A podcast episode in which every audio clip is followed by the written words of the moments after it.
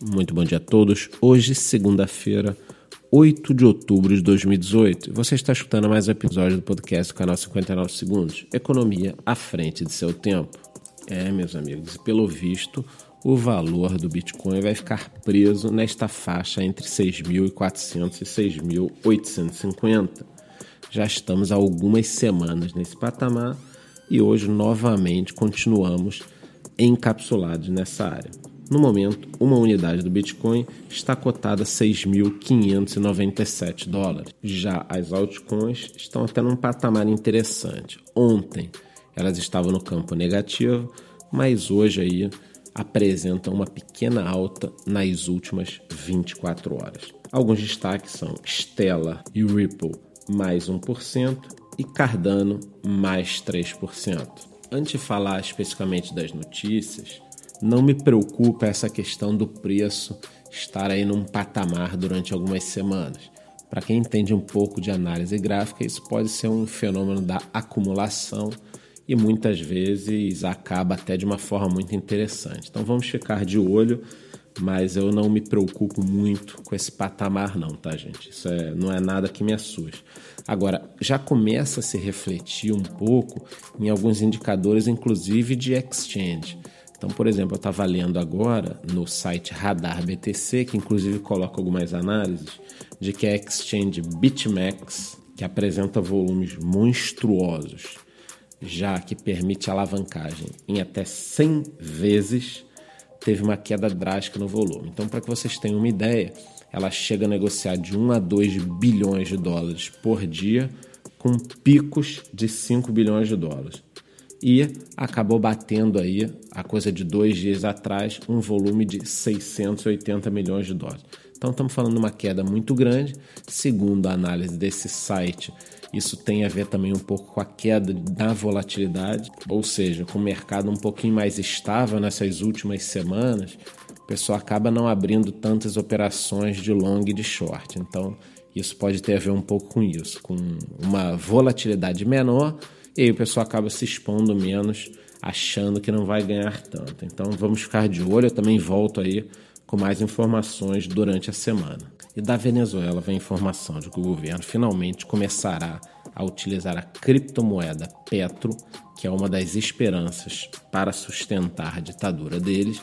Então, o governo vai começar a utilizar essa criptomoeda para alguns serviços do governo.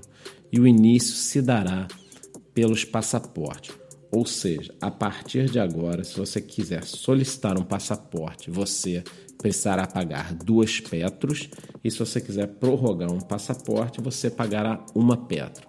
Para quem não sabe, esses valores ficam em torno, pelo que eu entendi, de 100 dólares por petro, já que ela é meio atrelada ao barril do petróleo. Mas isso é um grande absurdo para a população pobre. Por quê? Porque isso é quatro vezes mais praticamente para tirar um passaporte do que um salário mínimo. Ou seja, a situação do povo lá está muito complicada e infelizmente eles estão tentando utilizar a criptomoeda Petro para estabilizar o preço, já que eles têm uma inflação muito grande.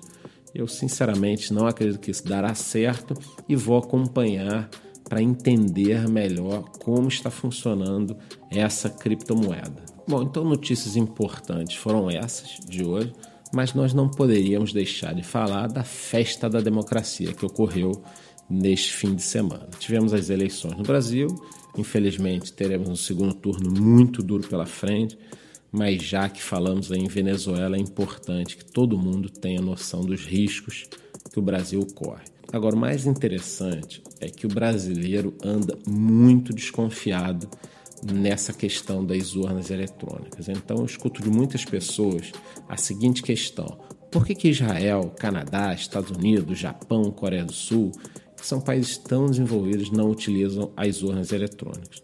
Eu acho que nesse momento a gente não deveria voltar a focar nisso, e sim nas novas tecnologias. Então, quem está nesse mercado de criptomoedas, altcoins, Bitcoin, blockchain, sabe que nós já temos alguns tipos de tecnologias que podem ser estudadas para que talvez aí, não digo nas próximas há dois anos, mas na outra, daqui a quatro anos, a gente comece a utilizar a tecnologia blockchain para votação. Eu posso até inclusive fazer um vídeo entre aí o primeiro e o segundo turno para esclarecer como isso funcionaria. Mas o mais importante é que você tem que entender que o grande inimigo de uma implantação dessas é o próprio sistema. Por que, que eu estou falando isso? Porque tirar o título de eleitor, fazer a biometria, a distribuição das urnas, o custo das urnas, toda a máquina que já funciona em relação a isso, esses são os grandes inimigos. São movimentadas milhares de pessoas, são gastos bilhões de reais para cada turno. E essas pessoas e esses empresários das eleições não querem perder essa boquinha que ocorre a cada dois anos. Mas, sinceramente, eu acho que com o tempo a gente vai acabar migrando para sistemas mais fáceis. A começar pelo título de eleitor, já que eu tenho um número chamado CPF, que é um número único. Ou seja, por que meu CPF não serve para minha carteira de motorista e para votar? Então acho que a gente está no início de uma revolução aí, quando as pessoas me perguntam: ah, para que, que serve o blockchain? Ô seu tonto, serve para isso, por exemplo. Então vamos desejar aí uma boa semana para todo mundo. Bora trabalhar, porque o boleto não vai se pagar sozinho. Por hoje é só. Muito bom dia.